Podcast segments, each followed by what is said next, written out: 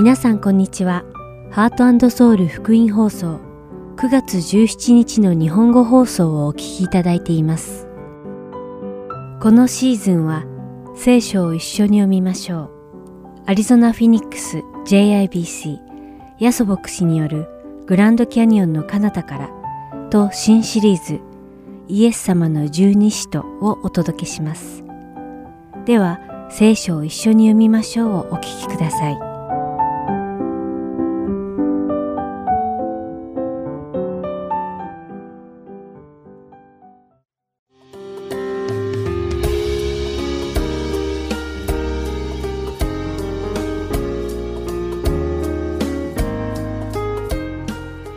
さんこんにちは。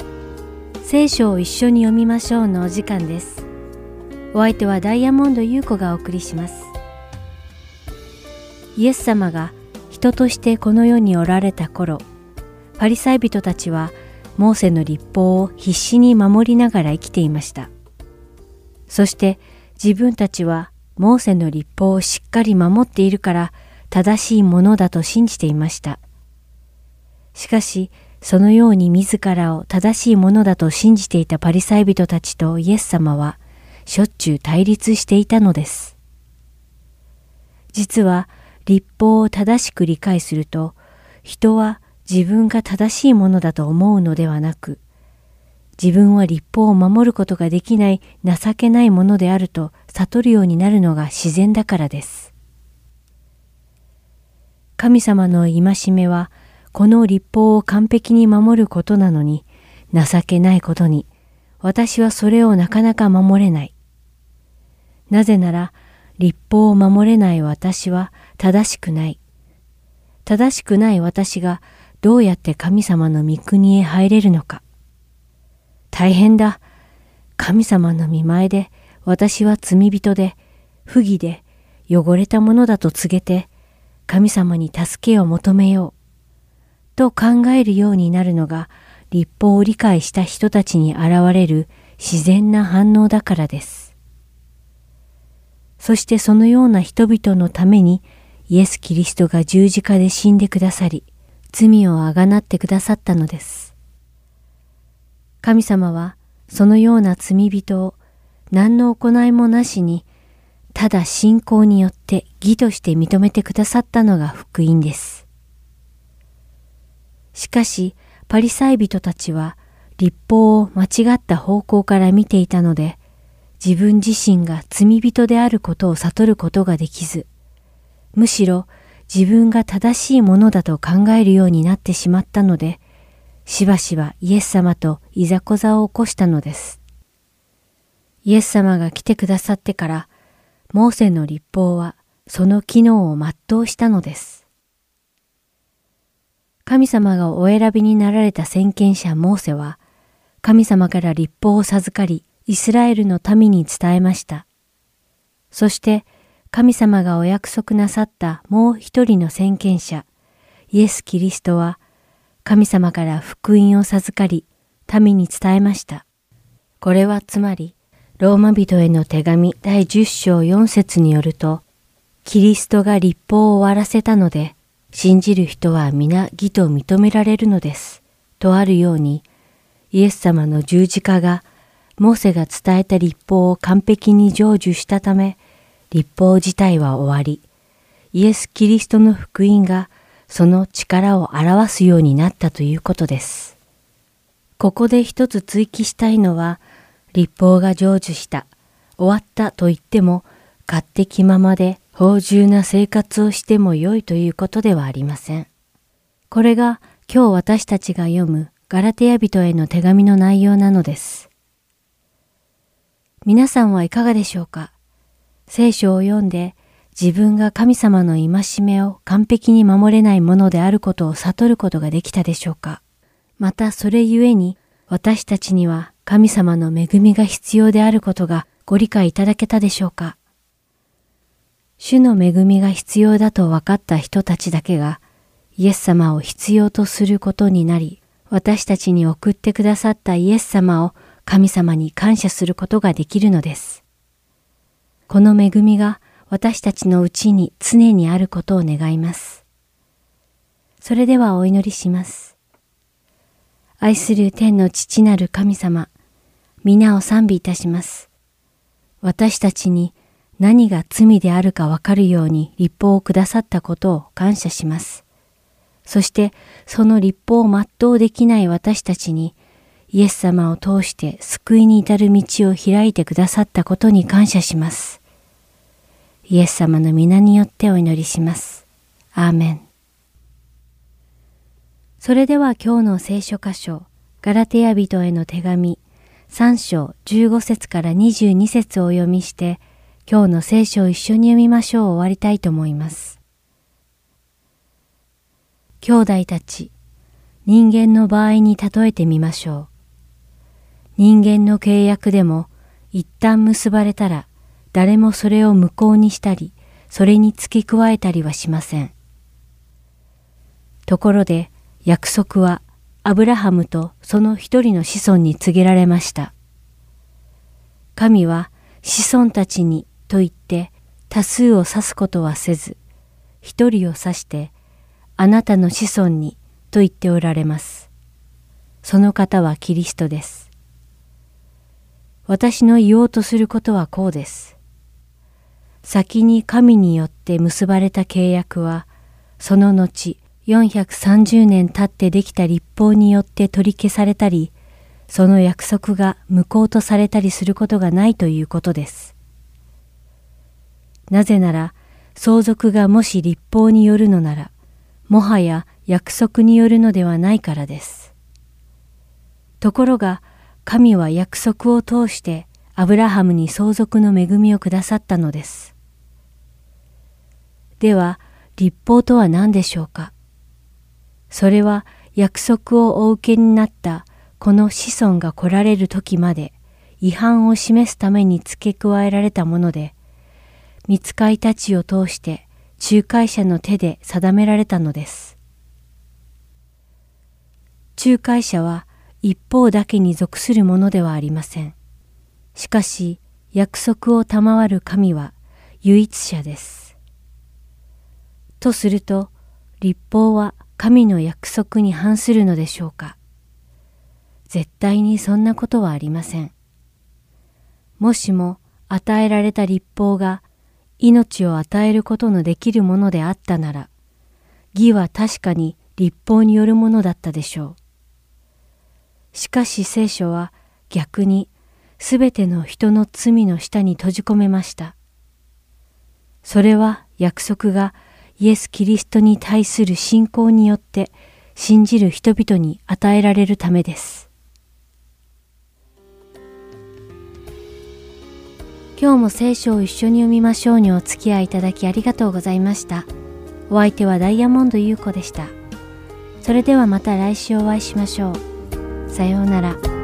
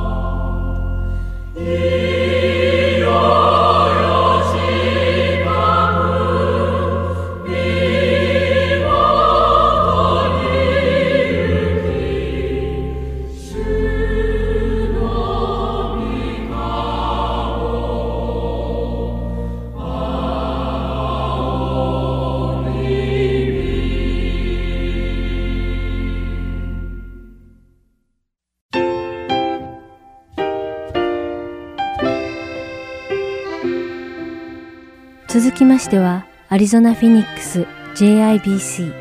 ヤソ牧師によるグランドキャニオンの彼方からをお聞きください。今日のタイトルは Holiness and Grace 清さと恵みです。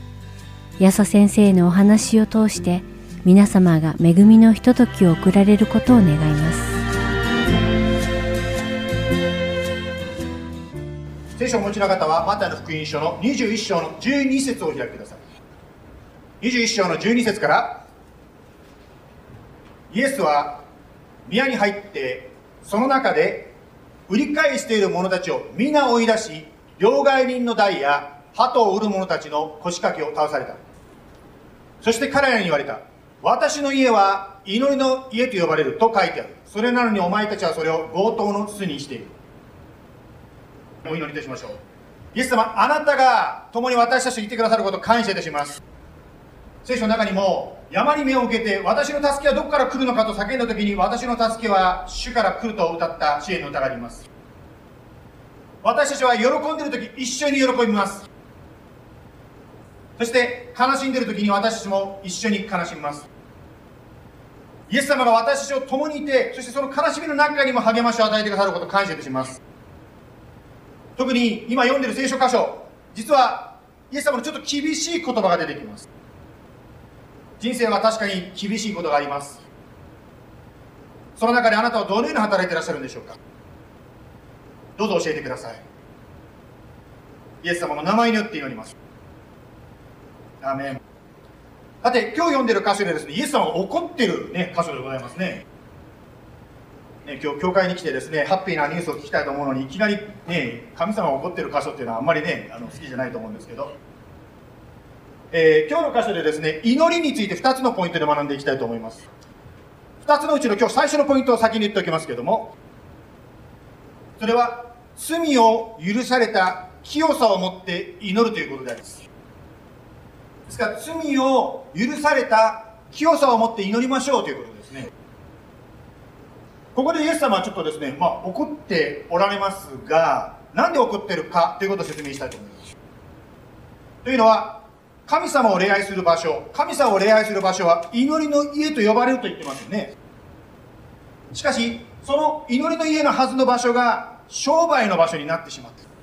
まあ、あの本当に教会というのはですねそういう意味でですね本当に私たちがイエス様を敬うためにつまりイエス様のために来てるんですけどもそうじゃないことのためにですね神が集まる神のためが集まるところが用いられることもあるでしょう。例えばですねこう自分がどれだけ素晴らしいかということを見せびらかすためにですね教会が用いられることがあるかもしれません。まあイエス様はこの時の場合はですね本当に神を礼拝する場所が、まあ、商売の場所になっていたということですから私たちがですね、本当に神様に仕えるときは本当にピュアなモチベでです、ね、つまりこれをやることを通してですね、教会のみんなが私の商品買ってくれるかな、そういう動機じゃなくて、ただイエス様に仕えたいためにですね、本当に神様に捧げるわけですね。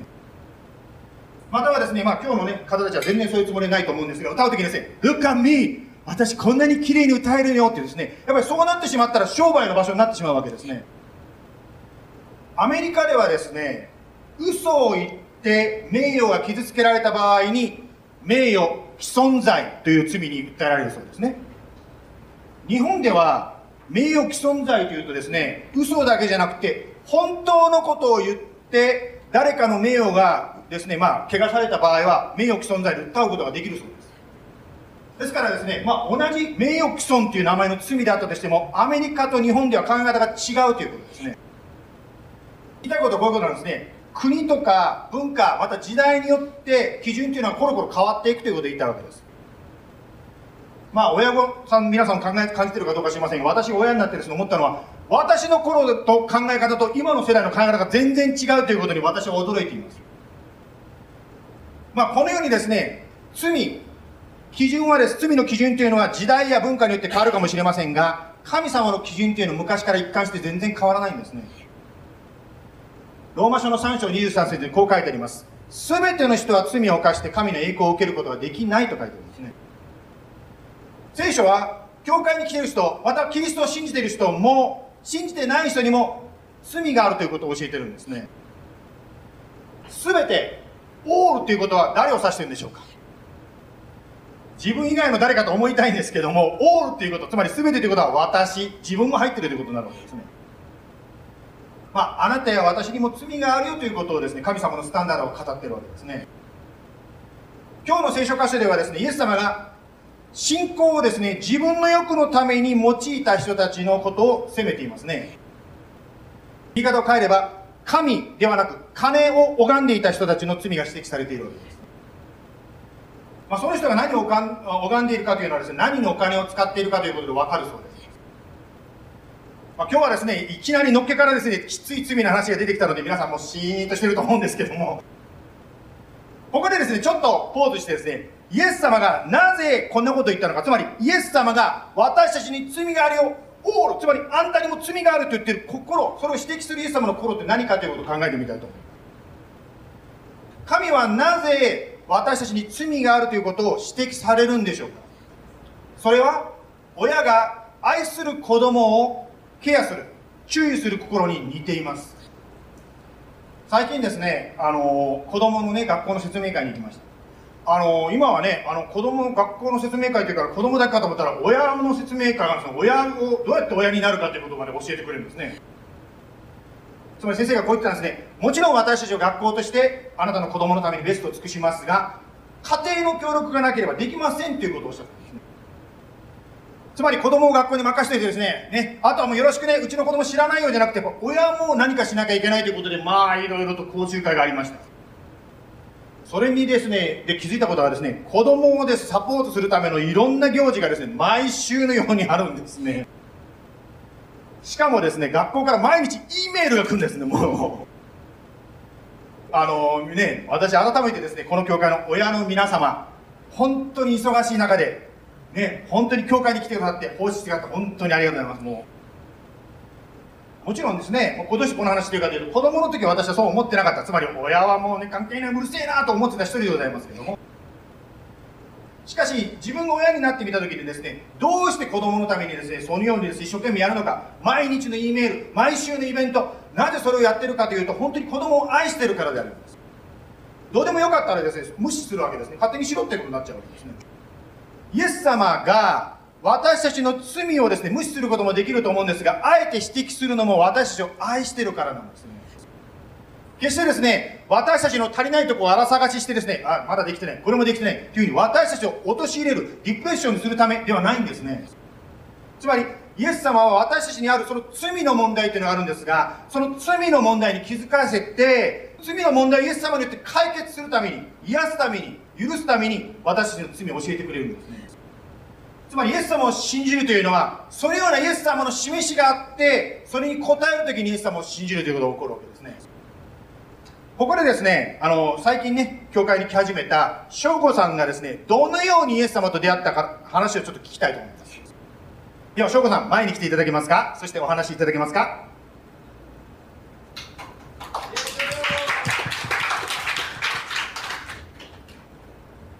こんにちは、本田翔吾です。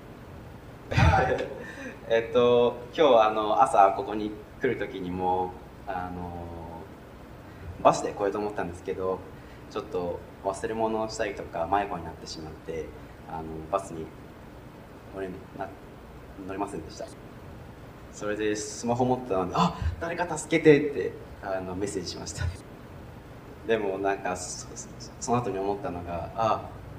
なんで僕は神様にまず頼らなかったんだろうってすごいショックに思って悔い改めました。でなんかこのあのテストモニーも信仰な自分でも明かししていいのかっていう気持ちもありました。でも、まあ、すぐに答えが出てあどんな悪い状況でも神様のことを伝えて救いのことを伝える。そしてその言葉は神様から来るのでそんなことは心配しなくていいんだって思いました。えー、っとじゃあは話します。まあ神様が私の救いのためにしてくださった道を全て話すと多分1時間でも終わらないです。なんで今日はあの私がイエス様の十字架の死と復活を受け入れた時の話だけしたいと思います。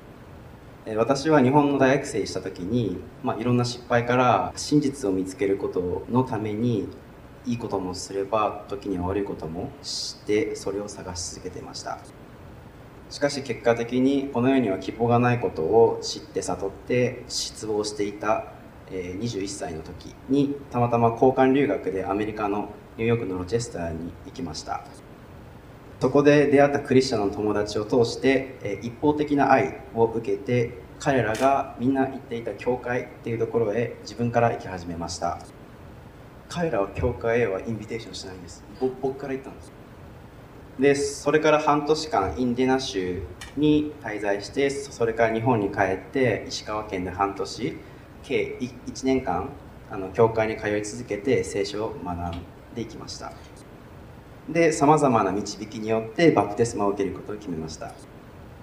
そしてなぜその時バプテスマを受け受けることを決めたのか。それはその時にこのイエス・キリストが本当の神様であることを認めたからです。しかし私には一つ大きな疑問がありました。それは何でクリスチャンはみんなイエス・キリストが私たちのために十字架について死なれてよみがえられたことをみんな福音福音と強調するのか。なぜなら私も当時人のためなら自分の命を惜しまないというマインドセットが昔からあったからです。そしてバプテスマを受けることを教会に告げた後その帰り道でクリスチャンの友達に車の中でバプテスマを受けるんだって言いました。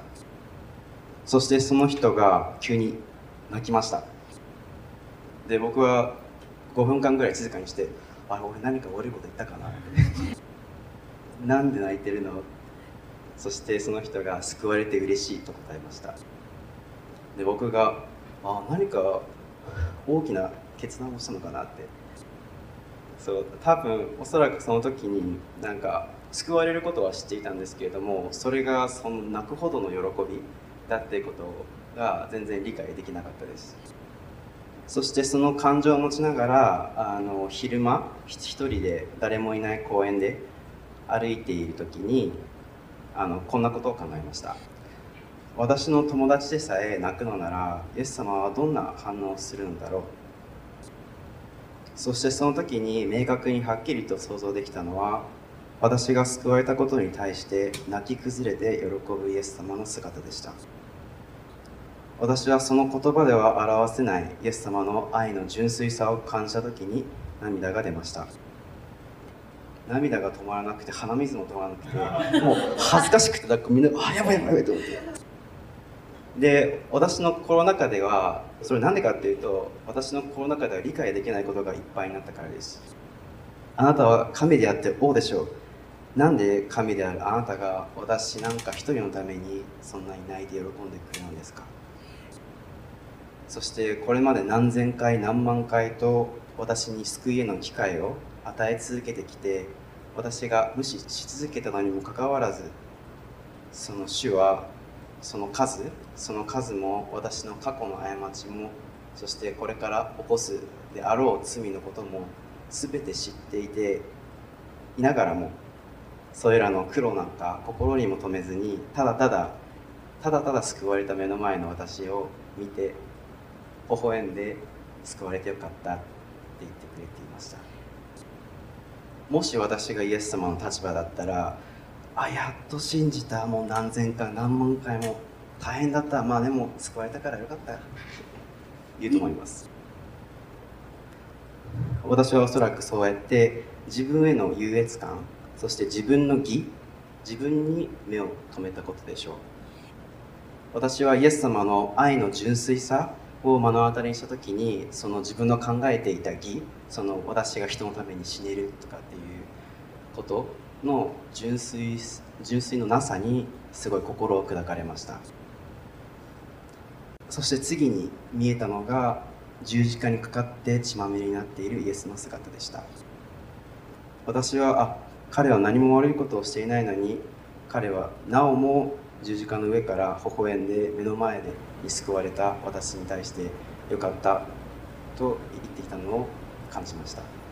私はその一瞬の想像を通してあのイエスが私の罪のために愛を持って十字架にかかって死なれたことを信じました。聖書にはどんな賜物を持っててもどんな知識を持ってても何をするにしても愛がなければ何もない無に等しいと言っています。もし何もしてなくてもしてなくても愛だけは持っていたいと思います。そしてこのイエス様が見せてくれた本当に何者にも変えられない愛をイエス様とそして人人々に明かし続けていきたいなと思っています。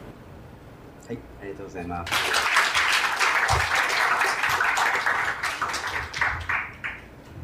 ありがとうございます。あの翔君はね日本でもとってもですね本当にこうなんていうんですか日本の伝統の強いとこから来ましたよね。まあ日本はね世界でもクリスチャンが一番少ない国の一つですけどそれでも救われるんですよ。ね、本当に私たちも引き続きねイエス様に本当にこれからも楽しみにして使えていきたいと思うんですが。あの省吾さんのようにまあイエス様の話を、まあ、聞いて小さい頃は聞いてないかもしれないけども最近聞いてイエス様を信じた人もいると思います。まあ、ある方たちは小さい頃からですね、本当に日曜学校に行ったり、教会に行ったりして、イエス様のことを聞きながら育った方もいらっしゃると思うんです。私最近ですね、ある方がですね、自分はずっと小さい頃から教会に行ってたけども、初めて先週初めてイエス様が私のために罪のために十字架にかかって死んだということが初めて分かりましたと言ってくださった方がいらっしゃるんですね今の翔子さんの話じゃないですけど本当にですねイエス様と出会うということがどれだけ素晴らしい喜びをもたらすのかどれだけ周りに感動を生み出すのかって改めて私も思いました。イエス様と本当に出会う時何が起こるでしょうか？聖書ヨハネの福音書の16章の8節に少しこういう説明が書いてあります。その方が来ると罪について、義について、裁きについて、世の誤りを明らかになさいます。あなたや私が本当にイエス様と出会っている、つまり、ボンナゲインしている証拠は、精霊があなたに触れられる、語られるということであります。頭で、ああ、罪はこれでしょう。はい、私は罪って頭で理解するんじゃなくて、心から分かるようになるんですね。そして自分の罪っていうことが分かるときに、イエス様の十字架の愛というのもはっきりと分かるようになるんです。では罪に気づいたらどうしたらよいでしょうか罪を認めて悔い改めてイエス様の十字架の身代わりの死を信じましょう信じる時の祈り。それはこういう祈りですよね。イエス様私は罪人です。私の罪のために十字架にかかってくださってありがとうございます。私はあなたを信じます。どうぞ私を導いてください。このように心の底から本当に思う時に翔子さんであれ、または先ほど紹介した長い間教会に来ている方であれ、イエス様と本当に出会う時があるわけですね。さて、すでにイエス様を信じて、イエス様と共に生きている方であったとしても、毎日の罪に気がつくことがあるかもしれません。罪というのは、あなたとイエス様との関係を壊すんですね。うちの犬でもですね、なんか悪いことすると私の目を見ないんですね。同じように私たち人間は罪を犯すとですね、なんかですね、こう、イエス様から身をそらしたくなっちゃうわけですね。つまりイエス様との関係が壊れてしまうんです、それで。先週の礼拝でもですね、祈りについていくつか学びましたが、祈りながら神の答えを聞きましょうということを学びました。神の声っていうのは、とても繊細で、まあ、か細い小さな声っていうことができると思います。ですから罪を犯すと、クリスチャンが罪を犯すと、その繊細な精霊の導き、神の導きがわからなくなってしまうんですね。だからこそイエス様はですね、第一ヨハネの1の9で、クリスチャンが神との関係を壊した場合、壊っちゃった場合はですね、このように戻しましょうと勧めております。これはあの、クリスチャンである方は必ずこの聖書の約束を毎日に1回は使ってんじゃないかと思うんですね。というのは、やっぱり残念ながらですね、罪を犯したり、神に背くことがあるわけですね。はい、今スクリーンに出ておりますので、日本語の方は日本語、英語の方は英語で声を出してこの箇所を読んでみましょう。神様の約束を声を出してみましょう。 One, two, three。もし私たちが自分の罪を告白するなら、神は真実で正しい方ですから、その罪を許し、私たちを全ての不義から清めてくださいます。One more time. もし私たちが自分の罪を告白するなら神は真実で正しい方ですからその罪を許し私たちを全ての不義から清めてくださいますこれ神様の約束なんですねもし私たちが罪を告白するなら何が起こると書いてますか？罪を許し清めてくださると書いてあるんですねまあ皆さんどうか知りませんが私クリスチャンになった後ですねすごく悩んでたことがあります許された気がしないということで悩んでましたですから何回も何回も同じ罪をですね、くよくよしながら、私はダメだ、私はダメだとですね、すごく悩んでいたクリスチャンでした。その中で私が変わったのはこれでした。私の許されたという感情に頼るんではなくて、イエス様が許すと言ってるわけですから、私はその言葉を信じることにしたんですね。ですから、私が罪に気づいたイエス様ごめんなさいと祈ります。そして、このイエス様の許されたことを信じます。しかし、後でです、許されてないかなと疑いが出てきたら、ここに戻るわけですね。イエス様、ありがとうございます。あなたの約束によって私は許されたことを感謝いたしますと、もう一度信じるわけですね。ですから、クリスチャンの皆さん、もしですね、自分の罪にふっとこう気づいたことがあれば、ぜひですね、イエス様の前にごめんなさいと祈ってみてください。またもしそれが誰かを巻き込んでいることならばですね、ぜひですね、ま、まっこさんの話してるんじゃないです巻き込んでいるならばですね、ぜひですね、しょうがないですよ。全然面白くないですね。はい、すいません。ジャパニーズジョーク、ノバリラ、it's okay。OK。まあ、誰かをもし巻き込んでいるならば、ぜひですね、その方にごめんなさいということも伝えてあげてください。まあ、罪を認めるということは本当に砕かれる経験ですね。しかし、そこから新しいスタートが始まるんですね。っていうのは神の原則は私たちがですね自分でいい気になってる高慢になってる時は神の声が聞こえないんですね。しかし自分が本当に神様の前に砕かれる時に神様が私たちをイエス様が私を引き上げてくださるんですね。ですから1番目のポイント罪を許された清さを持って祈りましょうということですね。2番目のポイントに行きたいと思うんですけどもまたの21章に戻りますがもう次の説ですね。14節を読みますね。また宮の中で目の見えない人たちや足の不自由な人たちが身元に来たのでイエスは彼らを癒されたまあ、何気ない一節という言い方したらイエス様に申し訳ないですが、実はですね、ここで出てる人たちは、本当は宮に入っちゃいけない人たちですね。でもイエス様はですね、そういった病、なんていうの、不自由な人たちと出会った時に、あ、ダメだ、このとこにいちゃと言って追い出すんではなくて、癒されたわけですね。今日のポイントの2番目は何かと言いますと、神の恵みへの感謝を持って祈りましょうということです。日本の結婚相談所っていうのがあるんですけど結婚したい方がですね,、まあそのねあの相手を探すために、まあ、行くそういうサービスがあるんですけども、まあ、その中でですね出会った2人がですねドライブデートをすることになりました。デートが終わってですね女性の方から男性にですね交際を辞退することを申し込んできたそうです。ドライブデートで何があったのかということですね。彼がですね彼女を車に迎えに来ました。彼が車に乗る彼女に言うんですねあのちょっとちょっとちょっと靴に土ついてないかいって言うんですねああ、じゃあ、はいはい、土払いますと言ってですね、まあね、靴をきれいにしてから乗ったそうです。で、彼女がですね、彼と二人の分をですね、サンドイッチをこう作ってきたわけですね。それをですね、車の中で開けようとしました。すると彼が言ったんですね、あ、ちょ、ちょ、ちょ、ちょ、車の中で食べ物開けたらですね、匂いがする、車が汚れるからやめてくれって言ったんですね。だからどっかに車止めて、そこでピクニックしよう。そこでですね、彼がですね、ピクニックする場所を見つけて、パーキングにこう車を止めようとしました。しかしですね、彼はですね、パーキングをぐるぐる回りながらですね、あ、ここに止めたら横の車に傷つけられるかもしれない。いや、ここに止めたらって言って、全然止まる場所が見つかんないんですね。まあ、そのデートが終わって、まあ、女性の方からですね、まあ、その結婚ね、あなんですか、付き合いサービスにですね、相談所の方にですね、あの、断りしますというふうに連絡があった。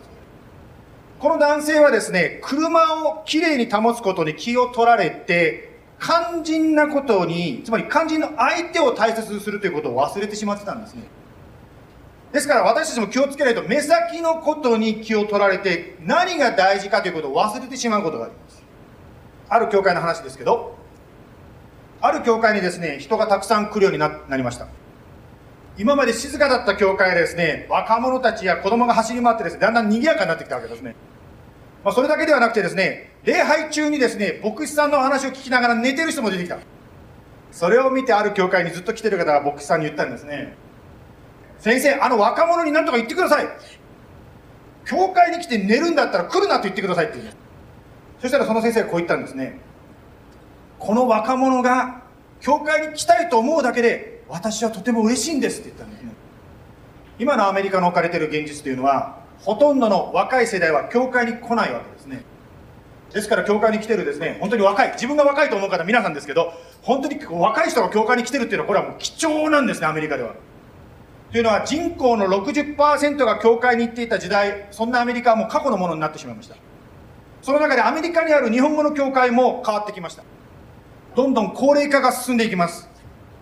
そしてその結果、まあ、はなんていうんですかあ、閉鎖される教会も増えてきている。このアリゾナ州、また他の州でもですけども、日本語の教会の牧師は一人だけというところがどんどん増えてますね。ちょっと本題からそれるんですが、このですね、教会が潰れていく話に関して先、先日ですよ、先週、とても素晴らしい証聞いたので、ちょっとシェアさせてください。ある教会はですね、もう来年の3月で閉鎖されるというふうにもうだんだん話が決まっていったそうです。そこでですね、クリスチャンたちが祈り始めました。主よ、この教会はあなたのものです。どうぞこの教会生かしてください。この町を憐れんでください。するとなんと2人もこの教会の牧師になりたいという候補者が与えられたそうなんですね。実はこれは日本のある町の話の。つまり先ほど言いましたようにクリスチャンのいない牧師のなり手がいない日本でもですよ。本当に神様の前にクライアウトして、主よ、これはあなたの教会です。これを潰さないでください、生かしてくださいと祈ると、二人もですよ、これは日本では奇跡なんですけど、二人も候補者が与えられたわけですね。これがあるから祈りは楽しいなと私は改めて思いました。さて話をマタイの21に戻しますが、今日の話を通して13節と14節でイエス様の2つの面が見えてきましたね。1つ目はですね、イエス様がですね、もうお金をね、ひっくり返しやめろって言ってですね、こう、怒られた神の完璧な清さを見ることができます。どんな汚れも罪もない完璧な神の清さというのを見ることができますね。もう一つは、14節でイエス様が宮に入ってはいけないと言われた人たちを癒されたように不完全な私たちを愛して許したい受け入れたいというその愛の心であります。イエス様はこのように完璧な清さと本当に愛にあふれたこの2つがくっついた方なんですね。清い神が罪に汚れた私たちと交わってくれる。これが恵みなんですね。罪を認めるということは先ほども言いましたようにやっぱりへりくだる自分がへりくだる砕かれる経験です。ですから私たちがもしへりくだって罪を認めごめんなさいと言えば悔い改めればイエス様は許して受け入れてくださるんですね。そして私たちの祈りを聞いてくださる。これが恵みであります。この際の4の2絶えみなく祈りなさい。感謝を持って祈りつつ目を覚ましていなさい。ですから祈る時は神の恵みに対する感謝を持って祈りましょう。今の状況の中で不敗不満を言うだけではなくて感謝を探してみましょう。またですね、相手を責める言葉が出そうになった時は、イエス様がその方をどのように愛していらっしゃるかを考えてみましょう。そしてこんな汚れた私も、イエス様が受け入れてくださったというその愛を思い出して感謝を持って祈りましょう。今日はマタイの福音書の21章の13節から14節この2つのことを学んでまいりましたね。祈りについて2つ。1つ目が、罪許された清さを持って祈りましょう。2番目、神の恵みへの感謝を持って祈りましょう。お祈りしましょう。神様、祈りというのはあなたが私たち人間に与えてくださった特権であります。私たちが言う、その思い、私たちの願い、言わなくてもあなたは分かってらっしゃるんですが、あえて私たちの声を聞きたいと願っています。それはあなたが私たちと交わりをしたいからです。辛い時は辛いという声を聞きたいのです。嬉しい時は嬉しいというその喜びを一緒に喜んでくださる方がイエス様です。誰も理解してくれなくてもあなただけは私の心を本当に理解してくれます。そのあなたの愛に私が囲まれていることをありがとうございます。今日の学びの中でもう一度思い出しました。あなたは私たちの罪の指摘をするのはそれは決して私たちを裁いたり潰したり殺してしもう本当にダメにしてしまうんではなくて私たちを許したいからそのことを示すということを学びました。どうぞ私たちが自分の間違い罪に気づくならばへり下ってそれを認めることができるように助けてください。また神様本当にあなたはさまざまな祝福を私たちを持って導いてくださっていますがその祝福を決してもう当たり前に思わないように助けてください。当たり前になってしまうと感謝が消えてしまいます。しかしあなたが与えてくださったものそれは本当に神様からの恵みであり贈り物。ですから与えられた環境与えられた人間関係主の前にもう一度感謝を探したいと思います。どうぞこの感謝を持って捧げる祈りをお聞きくださいますよ。また今日この話を聞いてる方の中でイエス様もまだ信じてない方はどうぞ今日話に出てきたように翔吾君のようにイエス様信じますと今日一緒に祈ることができますように導いてください。今からイエス様に感謝の賛美を捧げます。どうぞ受け取りくださいイエス様の名前によって感謝して祈ります。アメン。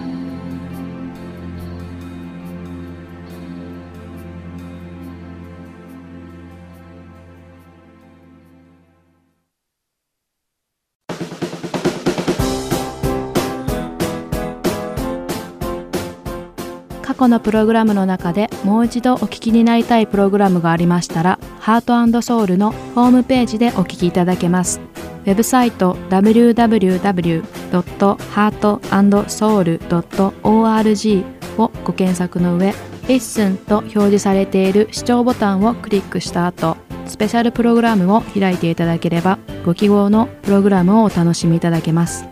また、べてのプログラムをご自宅のコンピューターにダウンロードできるとともに CD からお聴きいただくこともできます。CD ご希望の方はハートソウルまでお電話をくださるか E メールからご連絡ください。電話番号は602-866-8999 E メール heartandseoul.org アットマーク gmail.com までご連絡ください。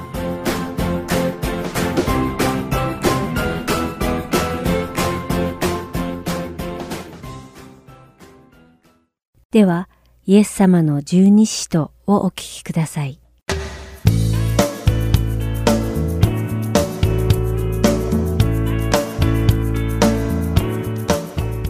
ハートソウル福音放送のリスナーの皆さんこんにちはイエス様の十二使徒の時間です。お相手は横山まさるです。今日もイエス様に付き従った最初の12人の弟子である十二使徒たちの生涯を調べそこから主が語ってくださる霊的教訓を学んでいきましょう。今週も引き続き使徒ナタナエルについて調べていきます。私たちがイエス・キリストについて未信者に話そうとするとき、大抵の場合、その未信者の心の状態を知ろうとします。そうすることで話の切り口が見つかったり、関心がどこにあるのかがわかるからです。イエス様に出会ったピリポがイエス様のことをナタナエルに話したとき、ナタナエルはいわゆる未信者でした。もしこの時ナタナエルが自分の将来に何の希望もなく生きていたとしたらピリポはきっと、ねえ、ナタナエル、僕は君の人生に素晴らしい計画を持っておられるイエス様に出会ったんだ。などと言ったことでしょう。そしてもしナタナエルが病気だったら、ねえ、ナタナエル、僕は君の病気を癒して完全な体にしてくれるイエス様に会ったんだよ。と言ったかもしれません。あるいはもしナタナエルが家庭の問題を抱えていたとしたら、ねえ、ナタナエル、僕は君の家族を癒して、君に希望をくれるイエス様に会ったんだよ。などと言ったことでしょう。しかしピリポは、ナタナエルにイエス様のことを話したとき、そんなことは一切言いませんでした。彼はただ、ナタナエルにこう告げたのです。ヨハネの福音書の第一章の45節です。彼はナタナエルを見つけていった。私たちはモーセが立法の中に書き、預言者たちも書いている方に会いました。ナザレの人で、ヨセフの子イエスです。とあります。ナタナエルのことをよく知っていたピリポは、モーセと預言者たちが聖書に書いていたメシアのことを言ったら、きっとナタナエルが興味を持つに違いないと確信していたのです。そしてこのピリポの話の切り出し方をよく考えてみると、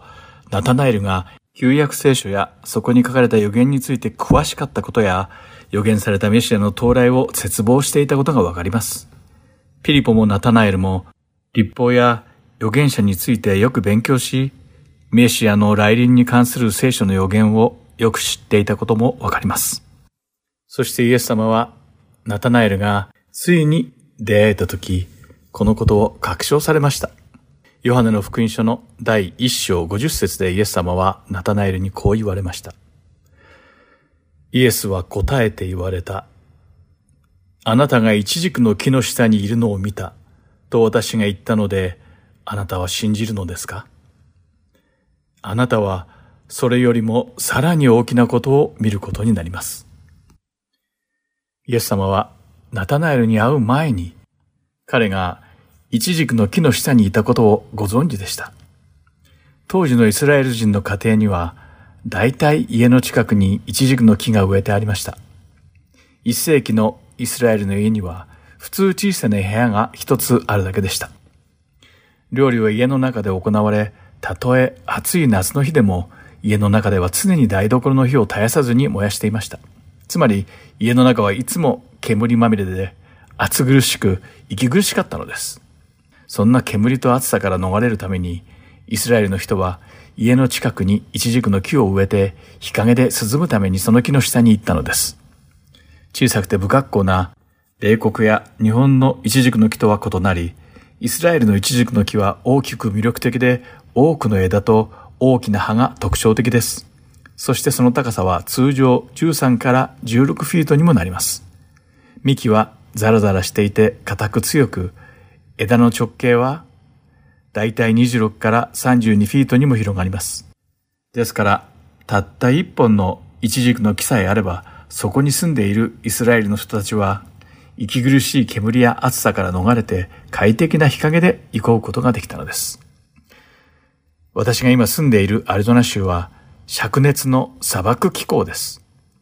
太陽はいつもギラギラと輝いていて、夏になるとかなりというか、ものすごく気温が上がります。そのため、日向と日陰ではかなりの温度差があり、例えば屋根のある駐車場とない駐車場ではその差は歴然です。このアリゾナに住んでみてきっとイスラエルも同じような感じではないだろうかと思います。強烈な太陽の暑さから逃れて、一軸の木の下で行こうことは心に安らぎを提供し、なんだかバケーションに来たみたいに少しリラックスすることができるのではないでしょうか。そしてそこに行けば、涼しく心安らぐだけでなく、イチジクの甘い実も食べられたかもしれません。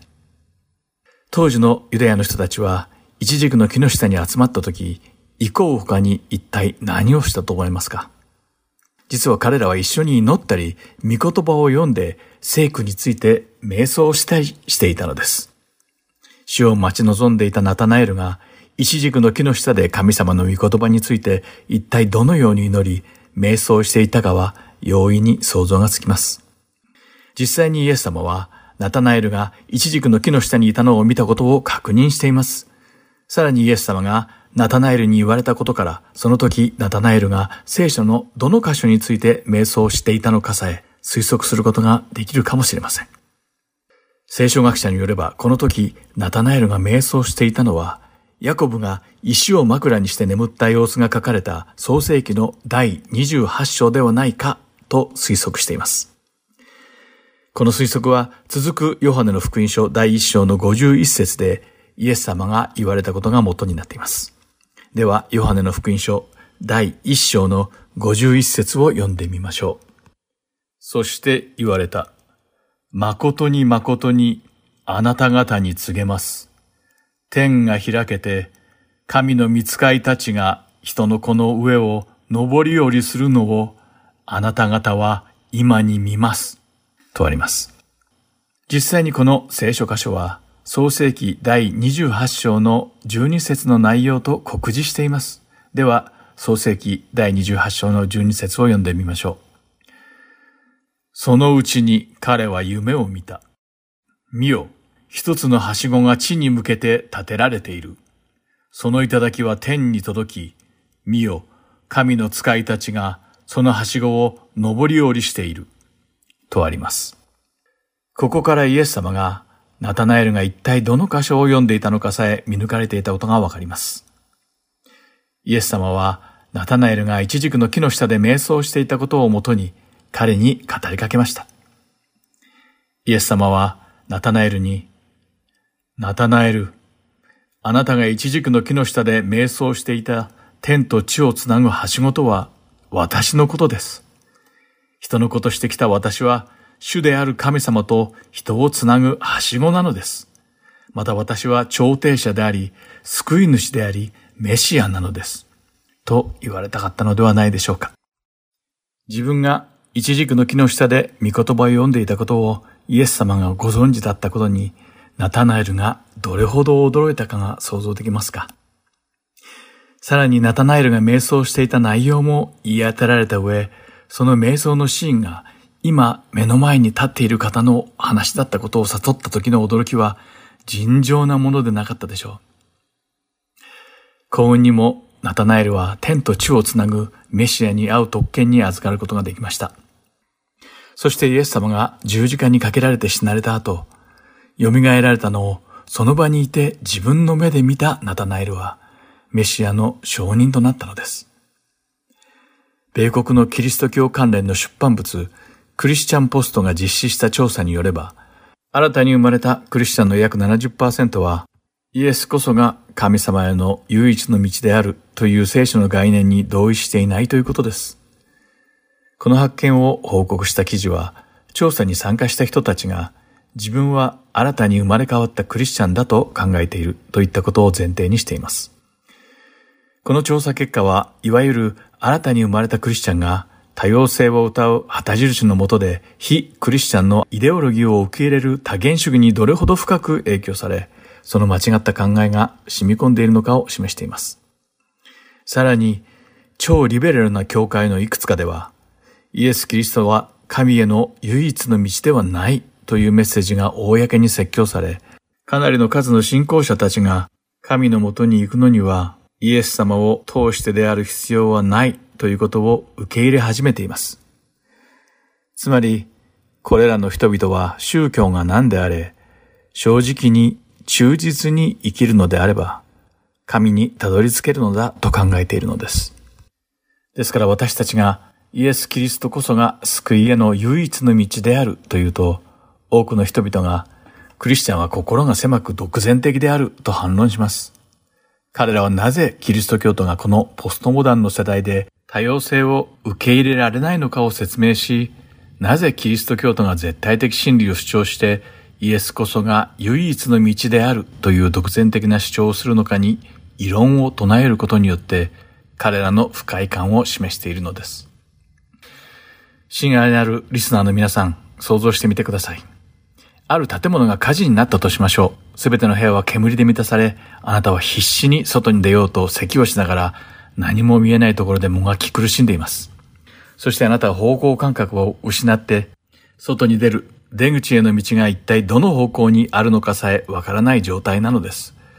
そこに消防士が入ってきて、ドアを壊して大きな声であなたにこう言います。こっちに来いこの道を進めば、あなたはきっと助かると。そんな状況でもあなたは消防士に、あなたはとても利己的で偏境です。なぜあなたはただ一つの出口だけを主張するのですか？あなたは私をとても不快にさせます。と言って議論しますか？燃え盛る建物の中では消防士が切り開いてくれた道こそが唯一生き残れる道であり、命につながる真理なのです。私たちの拝めるイエス様とは一体どのようなお方なのでしょうかイエス様は地上におられる間、ただ一つの罪さえ犯さなかった唯一のお方でした。またイエス様は旧約聖書のすべての予言を完全に成就されたお方なのです。イエス様は病人を癒されました。イエス様は水の上を歩かれ、嵐を沈められ、自然に命じられました。イエス様は死者を蘇らせ、私たちの身代わりとなって十字架の上で死なれました。イエス様は十字架にかけられてから3日後に蘇られました。そしてまさに救い主であられるそのイエス・キリストが天に昇られて、その時以来、神様の右戸座についておられるのです。イエス・キリストはヨハネの福音書第14章6節でこう言われました。イエスは彼に言われた。私が道であり、真理であり、命なのです。私を通してでなければ、誰一人父の身元に来ることはありません。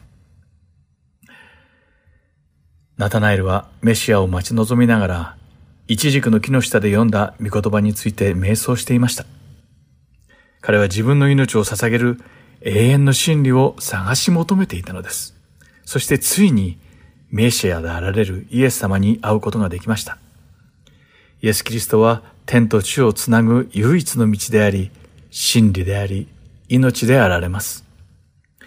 聖書を研究している歴史家によると、ナタナエルは身の毛もよだつほど残忍な処刑によって殉教しました。それはイエス様の他の弟子たちの殉教と比較しても、最も恐ろしい処刑だと考えられています。ナタナエルの処刑の詳細は、システィーナ礼拝堂の壁にあるミケランジェロのフレスコが最後の審判に書かれています。天井には同じくミケランジェロが書いたアダムの創造があり、その壁側に最後の審判があります。この絵の中にはイエス様が中央に立っておられ、その左には人間の顔を手に持ったハゲて髭を生やした男がいます。このシーンには使徒ナタナエルが生きたまま皮を剥がれるという恐ろしい処刑によって殉教したことが書かれているのです。最初、イエス様がお生まれになった町に偏見を持っていたナタナエルはピリポに、ナザレのイエスがメシアであると確信しているのかと突っかかりました。しかしイエス様と出会い、弟子になると、ナタナエルは残忍な処刑を甘んじて受けるほどの強い信仰を持った使徒となりました。ナタナエルは、このように強い信仰によって生きられたのは、イエス様こそが天と地をつなぐ唯一の救いのはしごであると信じていたからです。使徒ナタナエルにとってイエス様は道であり、真理であり、命でした。親愛なるリスナーの皆さん、もちろん私たちにとってもイエス・キリストを道であり、真理であり、命であられます。偽りのメッセージが溢れているこの世で、皆さんが福音の真理をいつまでもしっかりと握っていてほしいと願っています。主と共に確固とした真理の道を歩んでいきましょう今日のイエス様の十二使徒はここまでです最後までお付き合いくださってありがとうございましたではまた来週お会いしましょう。お相手は横山まさるでした。さようなら。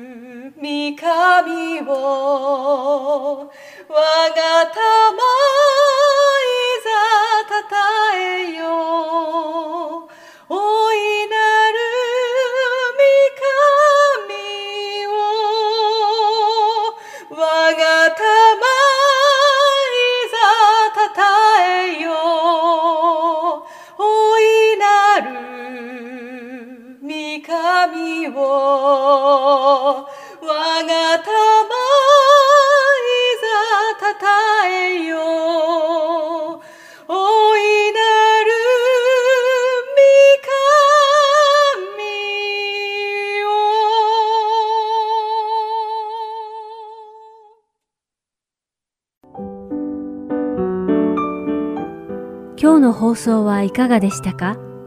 最後までお付き合いくださりありがとうございました。また来週お会いしましょう。